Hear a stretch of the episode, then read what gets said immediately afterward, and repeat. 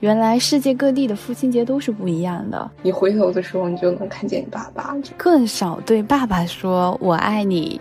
我觉得所有事情跟我爸讲，他都会给我摆平解决的。呃，感谢你不是超人，却为我变成万能。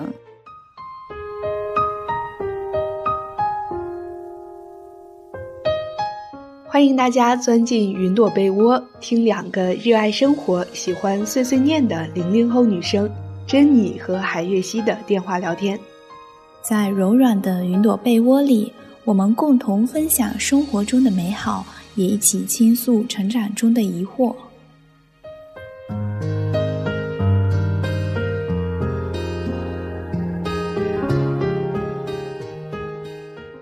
Hello，大家好，我是海月熙。Hello，大家好，我是珍妮。又是真的是好久不见。然后就很开心和大家见面，然后看到我们的那个粉丝数量也涨了一点点，感谢大家的聆听和关注吧。那这期我们要聊的是什么呢？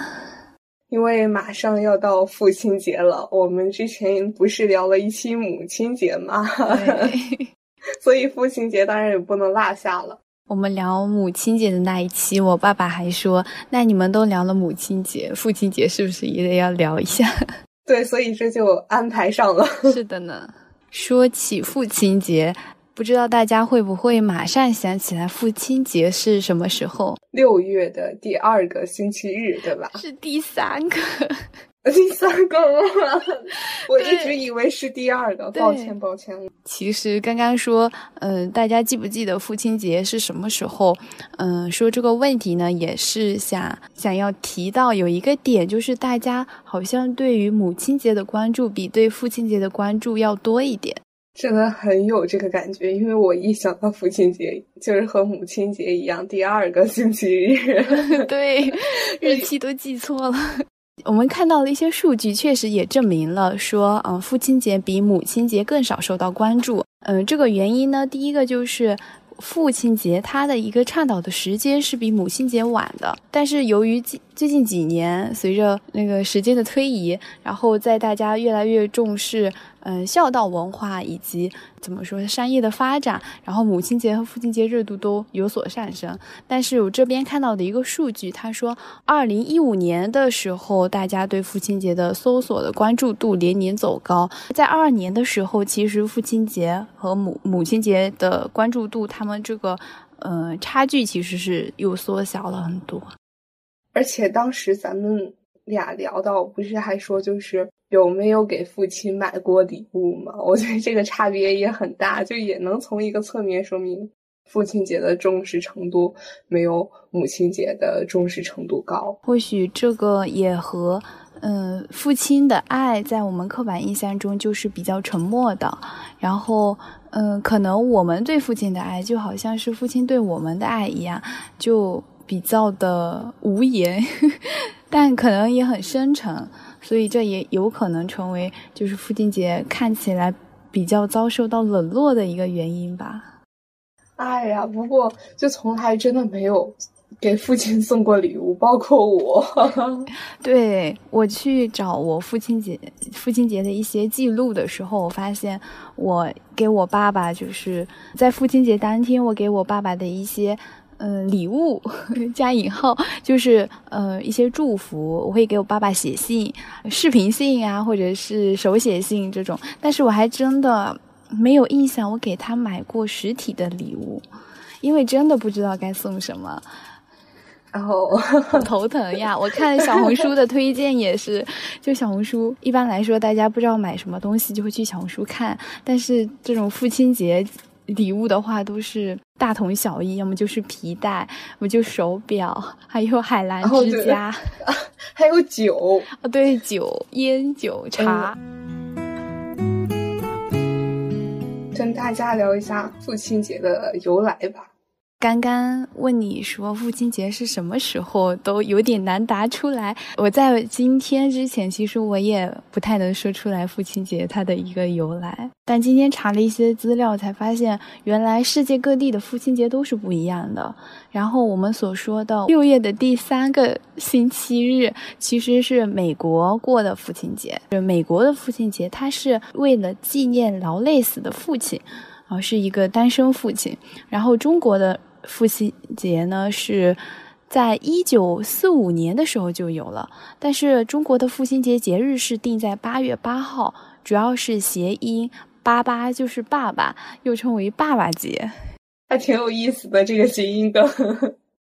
是不管是过哪一个节日的父亲节，就这个节日它存在的意义，就是为了让我们能够借这个节日来表达我们平时难以说出口的那些感谢也好。对爸爸的爱意也好，就是把平时难以说出口的话，借这个机会说出来，就我觉得就是这个节日的意义。像说表达感谢，总感觉每次形容父亲都是会父爱如山，然后沉默呀这些话，就就感觉父亲和这些很明确的表达爱意就不太沾得上边儿。我们好像也很少，更少对爸爸说“我爱你” 这些话，就是不太会说肉麻的话。其实，可能女儿会好一些，就是尤其是小女孩的时候，可能和爸爸走的比较近。但是，要是男孩子，我觉得就可能不太，不太和爸爸就是说我爱你这种话。对，可能男孩子之间的表达会有。另外的说法，就像那首歌《爸爸去哪儿》，我的家里有个人很酷。对对对对，他可能就会偏向于男孩子之间的一些兄弟之间的感情吧，就是击个掌啊。啊，对对对，或者拍拍肩啊，他可能更多是表现在一些行为，而不是言辞。呃，《爸爸去哪儿》他第一季播出的时候，我说我看到他说是一三年，那一整期我都追完了，我特别喜欢看。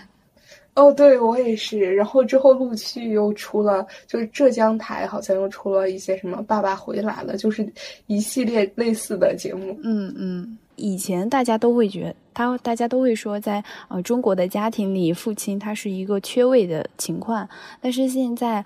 就不管是综艺上的节目啊，或者是我们自己身边的一些经历和感受，都让我感觉到，就是爸爸他在生活中出现的频率变得越来越高了，他陪伴孩子做的事情也越来越多了。我印象中，就是也是通过那个节目之后，然后我就觉得哇，原来就是，嗯。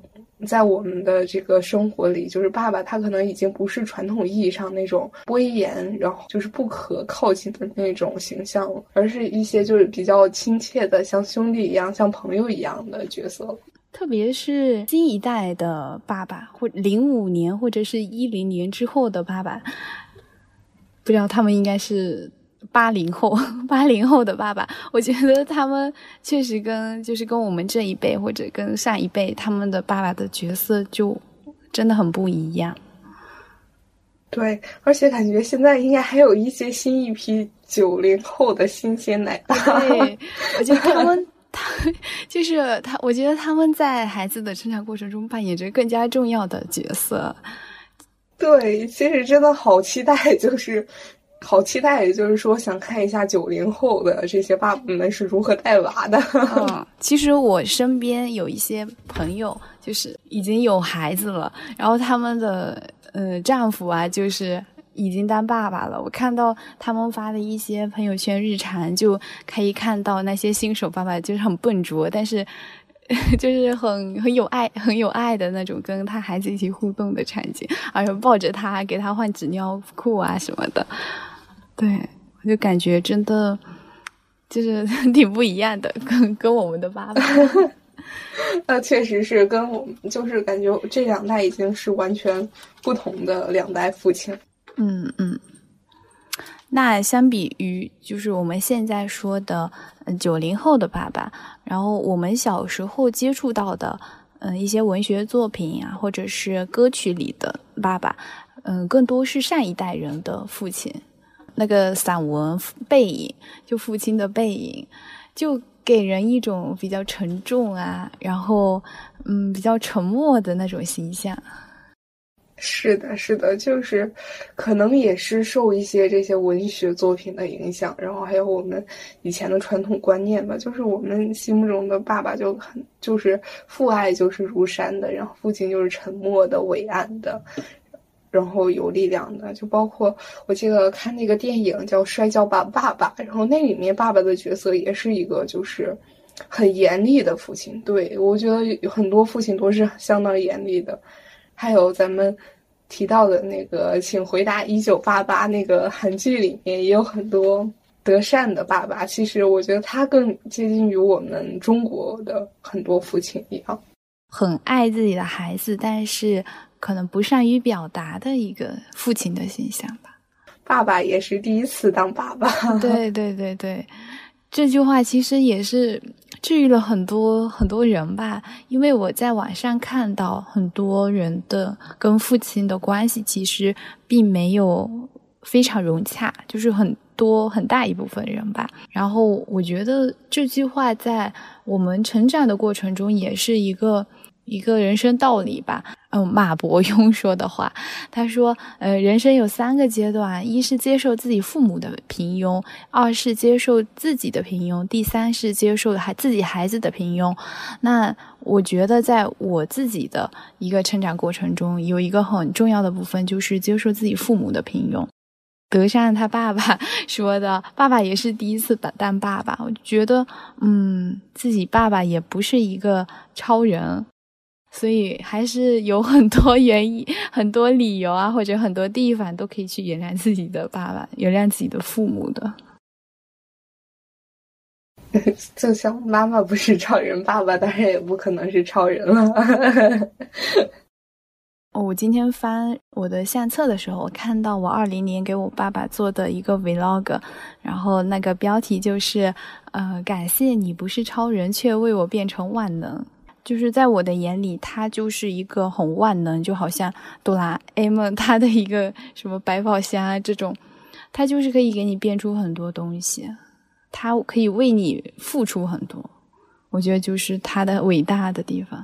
尤其是小时候，这种感觉更强烈，就是好像因为有我爸爸在，就是我觉得我一觉醒来，什么事情都可以解决了，就真的像哆啦 A 梦一样。对，就我好像一点都不害怕，特别安心。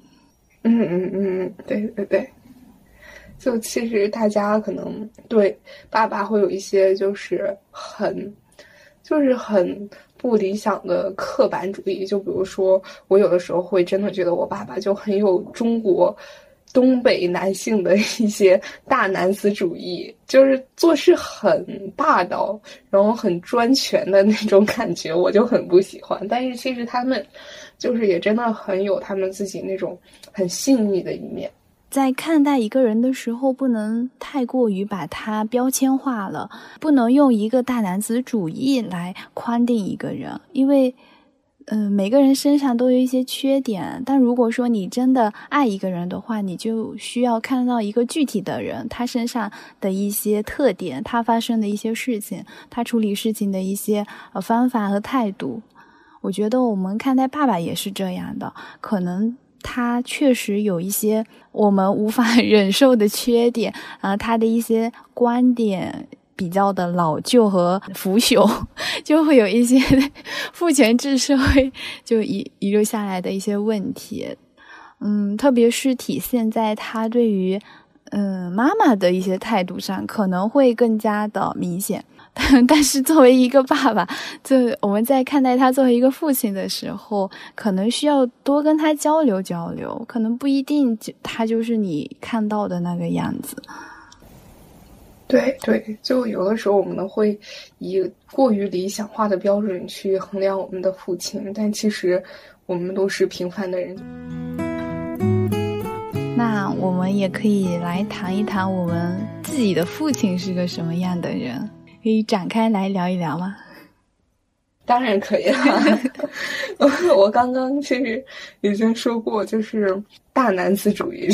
当然，这是一个标签化的。还有一个词，就是它是一个急脾气。还有一个呢，比较正面的，就是我就觉得我爸爸是一个道德观念特别强、特别特别正直的。就我一个年轻人来看，我会觉得这个经历过很多社会上不公正、不公平的待遇的人，他依然可以有这种特别正能量、特别正义的东西，我觉得是很了不起的一件事情。他在农村生活的时候，他会很积极主动的，就是做一些义务的志愿者性质的活动。因为我爸爸他也是农村长大的嘛，然后可能都带有从村里出来的那种质朴，然后真诚的那种心。我觉得我爸爸第一个形容他的词就是他真的是一个非常细心，然后非常有耐心的一个人。很难很难想象用这些词来形容一个爸爸，但是我爸爸真的是一个非常贴心的人。可以举一些例子来说一下，就有一次我跟他说，嗯，我感觉我这个发际线怎么有点高，然后过了一阵子，我就收到他给我寄的那个防脱发的一个喷雾。然后还有一个就是，我爸爸也是一个比较有仪式感的人。他的仪式感表现在他，他不想要错过，也没有错过我们三姐弟的任何一次重大的考试。就是前几前两天我妹妹高考，然后我爸爸特地请假了五天，然后回来就是陪我妹妹。我以前中考和高考的时候都他都是这样，就是我很不能理解，我觉得。耽误了你上班也很辛苦，但是我今年我就突然想明白了一件事情，他回来陪考这件事情，其实更多的是他对于自己的一个要求，就他不希望他自己错过自己孩子人生的一次转折点，而且他也希望，他也相信他回来这件事情，可以可以给我们带来很多的信心和信念，就是我爸爸就会在我妹妹的考完试。的那个中午考完的那个点，在门口等他，然后给他拍那种视频，然后就看到我妹妹从嗯校门口走出来，看到我爸爸时候的非常开心的笑脸，对，还有他嗯考完全部的考试的时候。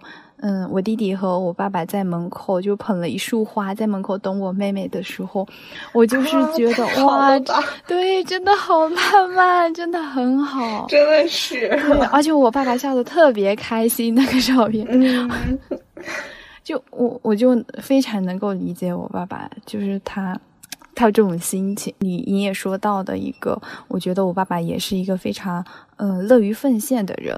不只是在为家庭，然后在工作，以及在社会上，就是国家上这些事情，真的，我觉得这就是一个非常正能量的。我甚至觉得，就是可能他们老一辈人，就是咱们的父辈，或者是就是爷爷这一辈的人，他们普遍会比我们更加积极，更加正能量。真的，特别是在讨论。哎，社会上和国家发生的事情的时候，我爸爸和我爷爷都非常的慷慨激昂，就。包括加一加一，对，包括我跟你聊博客，我爸爸就会为我们想一些选题，比如说，哎，最近什么形势怎么样？你们可要不要聊一下？然后国家文化怎么样？我就说我们俩的高度可能还达不到那个水平，达不到。我就说，要是你聊，可能可以聊，我我们俩还聊不到那个水平。那之后呢？还有还有一点，嗯，想要说的是，我爸爸他是一个非常。心态年轻，然后非常有活力的一个人，他真的就让我很很就是很钦佩这一点，也是他就很有正能量，他说的一些话，包括他嗯的一些观点，都非常的积极向上。在一些兴趣爱好上，他也非常喜欢运动，比如说打乒乓球啊、羽毛球啊，而且他特别喜欢跟小孩子一起玩。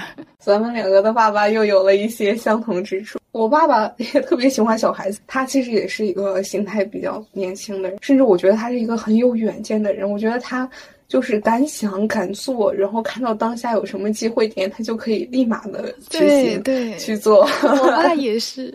就就很离谱，怎么这么像？他们可能这这一辈人都是有一些相似之处吧。是的，是的。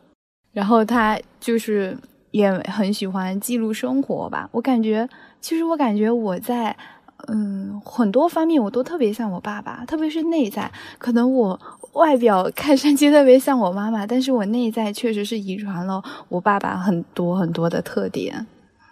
哦，这样你说记录生活，我要插一嘴，就是我爸也是一个很喜欢记录生活的人。我爸他们那一辈儿的人，他们不玩抖音，他们不玩快手。然后我寒假回家的时候，我之前其实也知道我爸有快手，但是我因为不下载快手，我现在也没有下。然后他就跟我讲说：“你怎么不关注我快手？”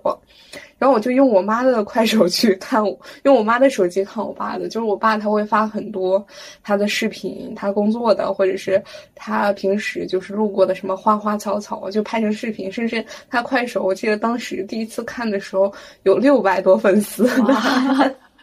然后现在有七百多，对。然后我之前不是跟跟你讲说他很喜欢养生嘛，然后他在假期的时候，他居然就是有尝试在快手直播，就是他是一个挺年轻心态，他非常喜欢就是接受一些新的生物事物，甚至他这些接触新事物的能力，我觉得甚至要比我更好一些。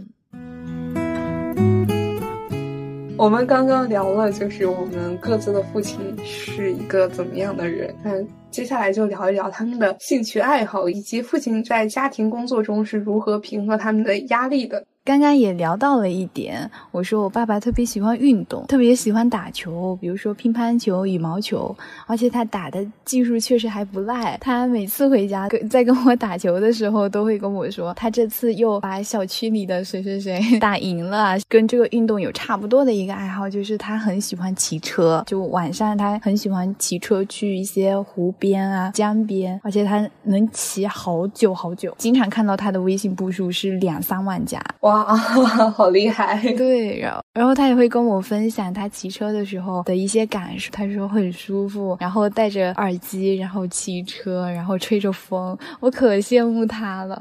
我真的好羡慕。然后还有一个点。就是他很喜欢打扫卫生。我小时候，我看到家里就是大门开着，非常亮堂的时候，从外面就可以感觉到整个家非常的干净整洁，我就知道是我爸爸回来了。真的很好，这算是一个兴趣爱好，但是是一个很好的生活习惯。嗯，对对对对对。真的很好，还有其他的，比如说他做饭其实也很好吃哦，好棒啊！对，而且他他做完饭，他非常喜欢跟别人分享，以及非常想要得到别人的认可和夸奖 啊，这一点我跟他也好像呀。前两天他他做了一个饭是什么咸饭，他发在群里之后没有人回复，嗯，然后那天晚上打视频的时候，他还特地跟我说，强调了说我今天煮了一个饭特别好吃，我说我看到了，可是他的下一句其实是想说为什么不回复。救命！啊，我真的觉得这个这个其实是怎么说？我不知道该是我们做的不够好的一点。确实啊，那我来说我爸爸和你爸爸很像的一点就是，我爸爸他就是很也是很爱干净的一个人，甚至他有一些强迫症，就是我觉得是处女座的强迫症。正常人就是你上床之前，你的鞋应该是朝着床的，对吧？就是这样，你就方便上去。但是我爸爸的强迫症要就是他睡前的一定要把自己的鞋整。整理的板板正正的，就是上去之后要把鞋调过来，然后他跟我讲，这样半夜去卫生间的时候，你就可以方便你快速的找到鞋，然后出去。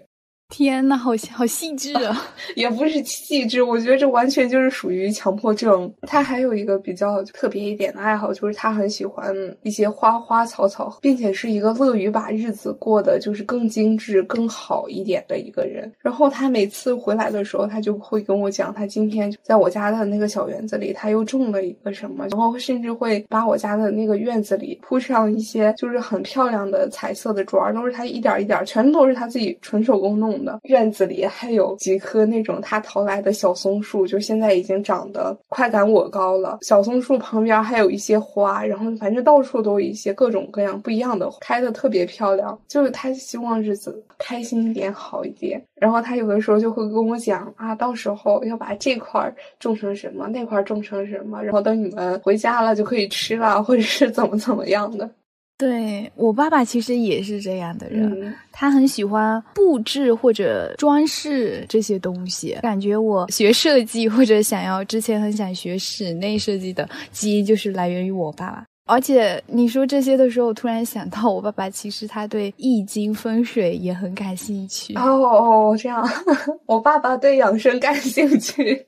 我爸还有一个，他应该是比较喜欢收藏，他会他 会收集一些人民币，以前各种呃古代的铜钱，哦，我记得还有那种纸质的一毛钱、两毛钱、五毛钱，就是他都会去收集一些这些东西。嗯，还有一个爱好，我觉得是比较年轻的，就是他特别喜欢喝饮料。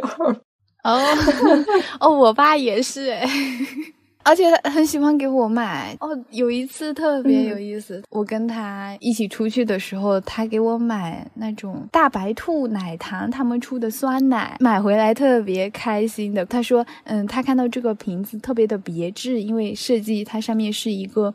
像嗯糖果一样的包装，就你们学设计的应该会很喜欢这种东西。你要说这个，真的，我我要夸一下我爸爸，就是我觉得他是一个特别有智慧的一个人，不只是说聪明，就是他能从他做的事物中领悟到一些道理。其实他是养那种车的，就是可以用来耕地的那种大型的农用机械的。我有一个寒假，他回家的时候和我聊天，就说他他就觉得吧。这些设计都是根据人的五脏来设计的。我当时就觉得他特别厉害的一点就是，我们学的是人机工学，但是其实我爸他说的那意思就是人机工学，就是你用的机器都是根据你人体的器官部位来设计的。然后我就很诧异，我就觉得他一个完全没有学过设计的人，但是他会知道这些最最根本的东西，他可以抓得住这些东西，我觉得很厉害。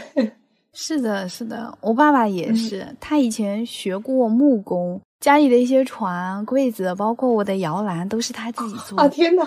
而且那些东西是他自己设计的，真的会觉得说，确实是有一些东西，他不一定是要上大学或者从课本上学习到的，他们从生活经验里得到的一些知识，真的也很丰富，真的会从心底去佩服他们这一点，很厉害。那这个我们就先聊到这里吧。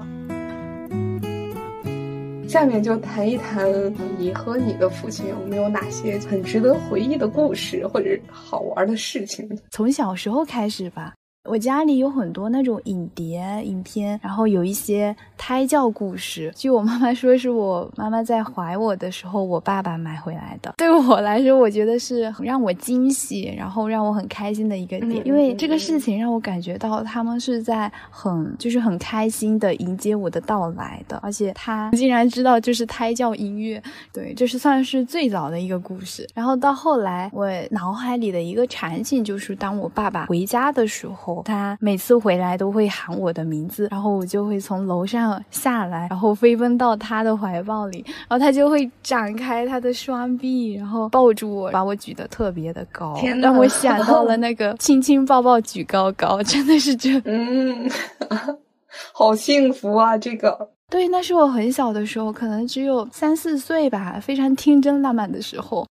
我还记得我爸爸，他会问我说：“哎，想不想我啊？想我的话就亲我一下。”就 之所以还记得，是因为他们经常说，就我爸爸他。以前还经常回忆我那个那个不谙世事的年纪，非常天真烂漫。嗯，真好。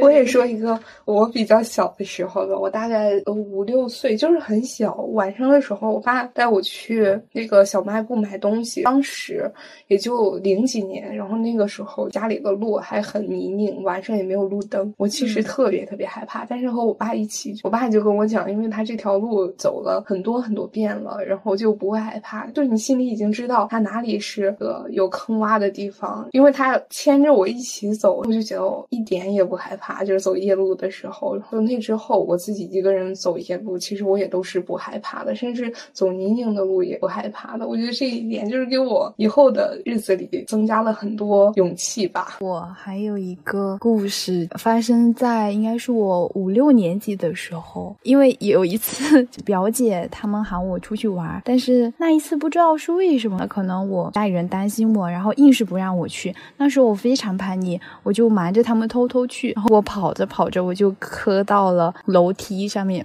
然后这边就马上鼓起了一个大包，非常大。然后我记得我爸爸就是抱着我到我们村里的一个医生那里去的那个路上，就是我爸爸他一边非常心疼的指责我，然后一边就是感觉他都就是带有着那个哭腔。哎，其实我刚才在说这些的时候，我想到我爸爸听到这些的时候，他会不会？就是还记得这些，也不好说，可能也不记得了，因为有的时候我就和我爸和我妈的记忆有很大的偏差。来说一说现在 最近几年跟爸爸的一些回忆或故事。我想想啊。应该是前年寒假，我和我弟还有我爸，我们仨一起在家里追剧，就看一些很老以前看过的，呃，《倚天屠龙记》呀。然后，然后其实我就想起来，我们小的时候，因为小的时候我爸是不让我看电视的，但是我就发现我每次看一些什么《神雕侠侣》啊这种武侠片儿，然后他就会跟着我一起看。然后我之后就特别特别机智，我每次他在我旁边的时候就会看这些，然后我这样就可以保证我看电视。后来就也很喜欢看这些。寒假的时候，我们仨一起就是晚上追剧，看到十点十一点就很开心，好棒呀！对，就特别好。高中离家过了个天桥，就到我们家的那个小区了。然后有一天，好像是我下了晚自习之后下雨了。然后我当时我就寻思直接走回去就可以了，然后我都不知道我爸会来接我，然后我就在对面，我就看到他拿着个伞，就是他，好像是一眼就逮到我了，一直在呼唤我，然后我才看到他的。然后还有很多次也是下晚自习，我就跟我爸讲说我不。不用你来接，然后也不用我妈来接。我说我和我的那个同桌，我们家是在同一个小区的，我们就可以自己回去。我们每天呢，其实我都是照常往前走的。就有一天，我走到我家门后了，我哦，我就发现后面有人好像在跟着我。我回头一看，就是我爸。哦，然后我就知道，哦，原来可能就是很多次他就跟在我后面，这样就很多次。你可能你回头的时候，你就能看见你爸爸，就就很好。然后还有比较让我觉得，其实我爸也有很细心的一面，就是我小的时候在外地读书嘛，因为那个时候在别人家住住宿嘛，基本上就是只有寒暑假或者是放那种三五天的节假日才能回去的。然后我家。到我的学校坐车的话，需要两个半小时坐客车。嗯，有的时候我爸就担心我在这边吃不好或者怎么样，他就会给我从那个客车上捎来一些东西。然后我记得有一次我小学的时候，我当时是说想要吃瓜子儿还是什么，然后我爸有一周他就给我寄来了一盒，全都是扒好的瓜子儿。全都是扒好的，他说都是他和我妈在家里扒好的。然后还有很多次，就是我记得有一次是我弟还是我来着，就是想吃烤地瓜，还是还是我家就是地瓜好，然后他就把那个地瓜和花生烀好的，就是从那个客车两个半小时的路程送过来。我拿到的时候，那个地瓜还是热的。我天啊！我也有一样这样的经历。大一还是大二的寒假，我回家的时候，爸爸去接我。我刚上车的时候，我爸爸就跟我说，他煮了面条，然后放到了保温盒里，然后问我要不要吃，可以趁热吃。我那时候真的就是特别感动，我特别的惊讶，而且我摸到那个保温盒，它还是热的，它还是温热的时候，就是哎呀。特真的特别感动，因为我没有跟我爸爸说我饿了，他也没有跟我说我给你准备了吃的，我从来没有想象到，就是我爸爸那么细心。嗯嗯嗯嗯，真的是，就是父母对孩子的爱真的是很难以想象。就是我每次回家，其实我从。下车之后就是我们的那个住的地方了，可能走个三五分钟，也不需要拿什么东西就到家了。但是我爸每次都会就是准时去那边接我的，甚至我记得有一次，嗯，我都没有告诉他们什么时候到。而且其实每天那个客车它基本上是准点的，大概三点半的时候到我们的那个屯子。我记得有一次啊，我到那儿的时候，我就看见我爸已经待在那里了，我以为他就是刚好就到了呗。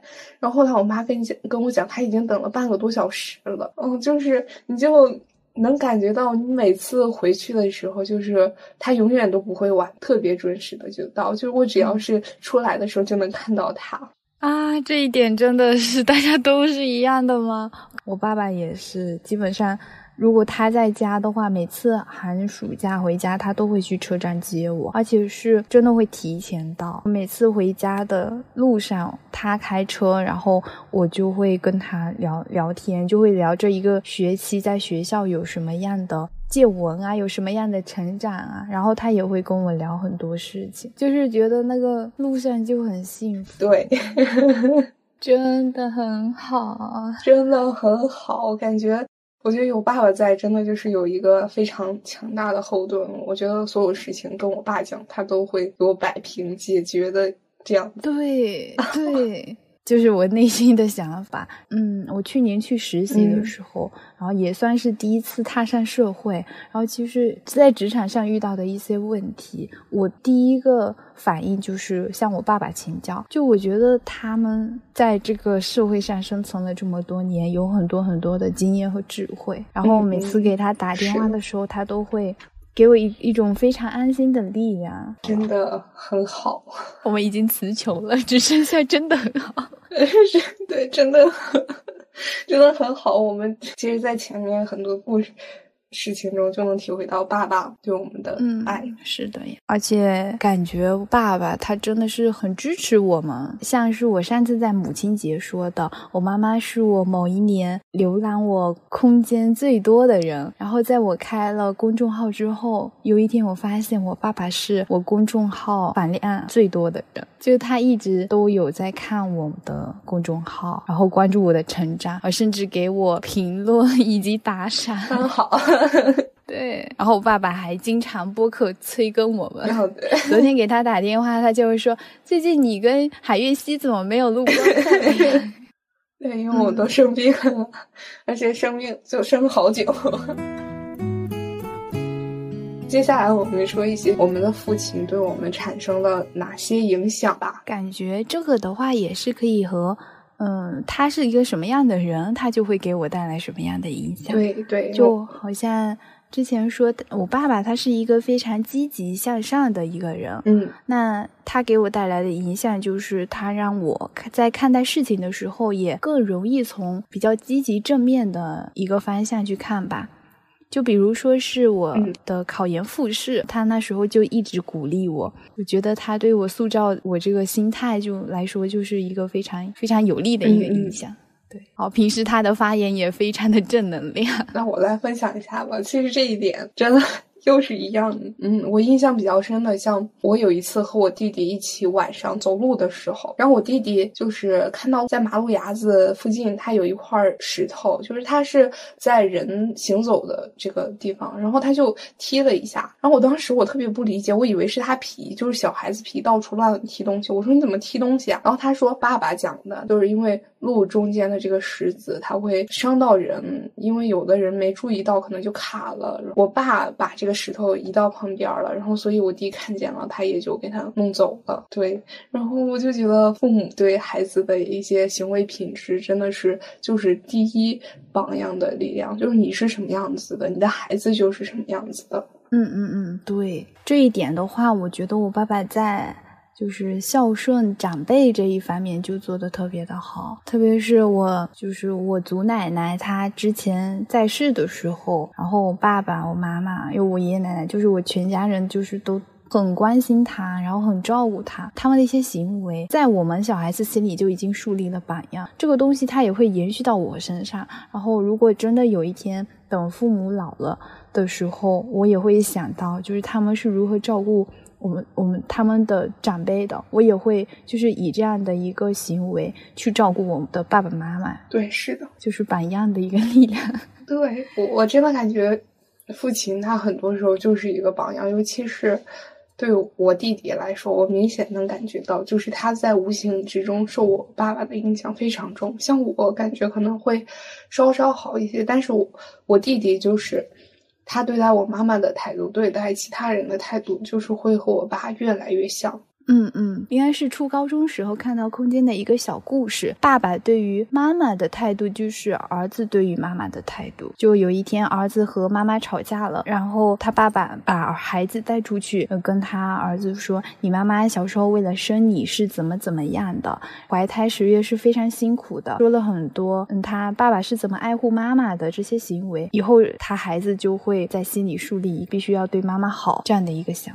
但是其实我觉得我爸在这一方面做的其实并不好。他虽然会在私底下跟我跟我弟弟会讲说，就是你们的妈妈很辛苦啊，就是他会说或者是会做这些事情。但是他有的时候就是真正在和我妈妈相处的时候，他还是会有一些大男子主义的，会有一些暴脾气的时候。就是这是他情绪上的问题，或者就是真的是两个人他们两个之间可能是比较平等的，然后对话言语比较激烈。可能在他们两个是正常的讨论，但是如果让我听到，我会我就会觉得很吵。对，就在我家也经常会有这样的情况发生。哦，是的，是的，是的，就是这样的，就是他们很难会心平气和的去说话 讨论。嗯，对对，有时候就是这样。哎，我反正我比较喜欢。能坐下来好好说的就坐下来好好说，不要是不要把音量提得太高了。嗯，对对对对对，是的，我觉得这是他们需要改进的地方。对 对对，做爸爸做的很好，但是作为丈夫啊或者作为儿子，他们身上可能会有一些。嗯，其他东西留下的烙印吧。嗯嗯，我觉得大家还是要怎么说，一起提出问题，然后一起解决问题，一起成长。爸爸也可以再长大。是的，还有一点就是，你刚刚在聊爸爸喜欢什么的时候，我也很有触动，因为我觉得这一点，我爸爸对我的影响，还有对我们，就是我姐姐和我弟弟的影响是很大的。因为我爸爸他就是一个很热爱生活的人，他就是喜欢记录、拍照，然后可以把院子打理的很好。我生活在这样的环境下，我就对这种。很天然的、舒服的、美丽的东西就很有向往，并且愿意去经营他们。像我姐姐，她就学了风景园林这一系列的东西，然后呢，我就学了设计类的。然后像我弟，他也是，他就很喜欢小动物、小乌龟，就很有爱心，然后也很喜欢。就是 我觉得我们这三个孩子就或多或少都有一些就是浪漫主义的色彩。就我觉得这些是和我爸爸、我妈妈他们的性格和习惯是分不开的。对对对，我我觉得我也是，因为，嗯，我爸爸他是一个。很喜欢、很热爱生活的人，他生活还是很精致的。就是我觉得他是在尽自己能力最大范围内对自己好。然后包括他睡前，他也会给自己喷一些香氛啊，嗯，听一些播客或者音乐，然后入睡。就是我感觉到他是一个很关心自己的人。当然，他也在关心自己的时候，他也会把一些他觉得很好的东西分享给我们。然后我觉得。从我爸爸身上也学习到了很多，怎么样对自己好一点，然后给生活打造一些精致感。天哪，他好精致啊！是的，而且他还敷面膜。哇，这这点我爸爸真的做不到，就是可能是因为。有一些东北男人的粗犷和什么，但我好我好开心啊！如果我看到我爸爸妈妈都非常精致的生活，就就也不是说有多么物质生活多么好，但是就这份心态，我就觉得就非常的年轻。嗯嗯，真的很好。我们可以来稍微总结一下我们对我们今天聊的这个父亲节的一些感受。和看法吧。那其实我们首先就是说了一些父亲节，它相比母亲节，它是一个容易被忽略的一个节日。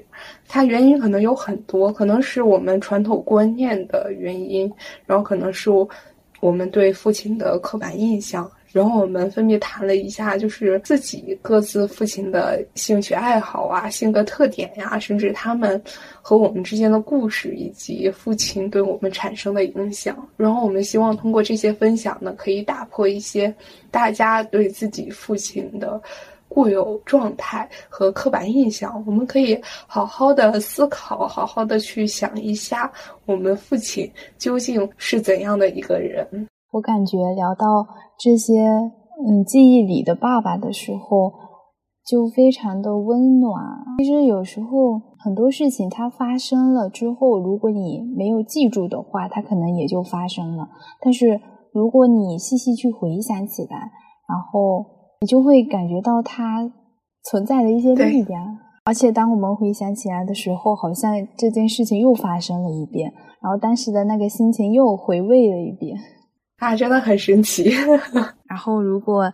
大家听到这里的话，也可以去想一想自己和爸爸有没有过一些难忘的回忆。它不一定是开心的、温馨的，也有可能是一些嗯比较难过或者比较激烈的争吵。但是这些事情可能都是你和你爸爸关系的一些养分吧。如果有嗯在这回忆的时候，大家有什么感受？嗯，可以跟自己的爸爸做一个分享，可能他就是重新联系你和父亲关系的一个纽带。最开始谈到这个父亲的话题的时候，我的第一反应其实更多的是我和父亲之间的一些矛盾，因为我们是都是很倔强的两个人，都是驴脾气的两个人。我 近些年就是随着自己的长大吧，我有的时候会逐渐的可以理解到我。爸爸的心情，甚至我也觉得，就是他当时对我的建议，或者是对我姐姐的一些建议，我觉得他是有一定道理的，甚至来说是相对来说是很实用的。然后就会真的很理解他为什么要这么做吧，就。很明显的能感受到你说的那个马伯庸的那句话，就是要接受接受父母的平庸，接受自己的平庸，然后最后一个阶段是接受孩子的平庸，就是嗯，后来可能就真的接受了不那么理想化的自己和父母，然后就达到了一种和解的状态。但是其实虽然有过很多的争吵，或者是怎么样。就当你回忆起来的时候，还是有那么多、那么多，就是让你感动、让你觉得很有勇气、很有力量的那些瞬间。嗯，就是你刚刚说到，嗯，长大了之后和父亲就达成了很多的和解。那我其实我很少跟我爸爸争吵，因为我爸爸总是能够无条件的包容我们吧。但是在长大以后，反而是我自己看到了我爸爸身上一些我不能够理解和认同的观点的时候，对我爸爸有一些有一些争执。其实有些时候，嗯，痛苦就是来源于我很想去改变他的一些想法。我觉得我爸爸算是一个有点单纯的人，他很容易被这些营销手段所迷惑，所以有些时候我就会担心他。老了以后会不会上那些售保健品什么这些上这些诈骗？对，让我希望还是不要有。所以有时候我我就会下意识的去改变他的一些想法。然后还想说的一点就是，我感觉我们的爸爸现在处于一个四十多岁的年纪，然后在他们这个年纪，其实。我觉得还是有一点点尴尬和无力的，很多时候就好像是。我们说的第二点，我们得接受自己的平庸。那我在我爸爸身上看到的一点就是，有时候他还是很有自己的一些抱负，或者是他还抱着年轻那种敢拼敢闯的一个拼劲。但是在他这个年纪，然后在他的爸爸看来，可能这些事情是，嗯，他更年轻的时候去做的事情，是一些。嗯，有挑战性、有风险的事情，呃，在他爸爸看来，这个年纪就应该做一些安稳的事情。然后，所以有时候我爸爸也有一些困扰，就是他想做的事情，但是他可能现在有有一些受限，他不能去发挥。所以我就想去鼓励他，还有支持他。如果是他觉得这件事情确实是可以做的，我也想尽自己的一些力量去。支持他，对我非常支持，甚至我在这里我也很想支持叔叔一下，因为我觉得就是不要被这种年龄啊、家庭啊什么的限制。其实，不管你在什么时候你想做就去做，是一件很了不起的事情。你有想法就比没有想法好，然后你有了想法之后可以做，就比不做要好。然后我我们可以给爸爸送上一些祝福。我因为我在想，我每年都给我爸爸发祝福，但是可能每年都会有一点点不一样。今年 我感觉他想要得到一些鼓励和支持，而且我真的觉得，就是在他非常努力的为他自己的工作啊，然后去奉献、去拼搏，然后不辞辛苦的时候，我觉得我爸爸就是一个英雄，真的是，他就真的很厉害。那你有没有什么？其实我比较想说的就是要身体健康，吃嘛嘛香。因为我觉得，因为我最近生病了，我对这个健康的感受其实挺大的。身体永远是第一位的，要身体健康。还有一点就是，我希望就是我的爸爸他不要给自己特别特别大的压力。听到这里的孩子们，就是我今天在我们聊天之前也做了一个小小的调研，然后发现大家其实都比较少会为爸爸买一些礼物。然后甚至连祝福都有些不太好意思说。其实我觉得，在他们内心的深处，肯定也是很希望得到孩子的一些关心和祝福的。所以，如果大家。嗯，想的话 都可以给自己的父亲发一个小小的祝福短信也好，我觉得他们肯定会感受到你的用心。哦，我突然想到，其实如果是年纪成已经成年的男孩子，其实是可以找父亲，就是吃顿饭、喝个酒什么的，多好啊！我今天还看到，就是小红书上他说可以跟爸爸一起去做的一些事情，然后我就觉得。很有意义，但是 得跟自己爸爸在同一个地方。比如说，每年父亲节和爸爸拍一次合照，然后一起穿上有爱的妻子装出门，然后陪爱听音乐的爸爸听一场演唱会。哦，这个可以。然后和爸爸去爬山，看一场日落。对，有一些嗯体验型的事情，我觉得可能会比礼物来的更加的印象深刻吧。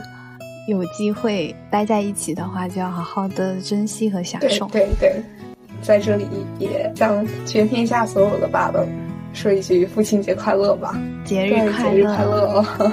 辛苦啦，辛苦啦！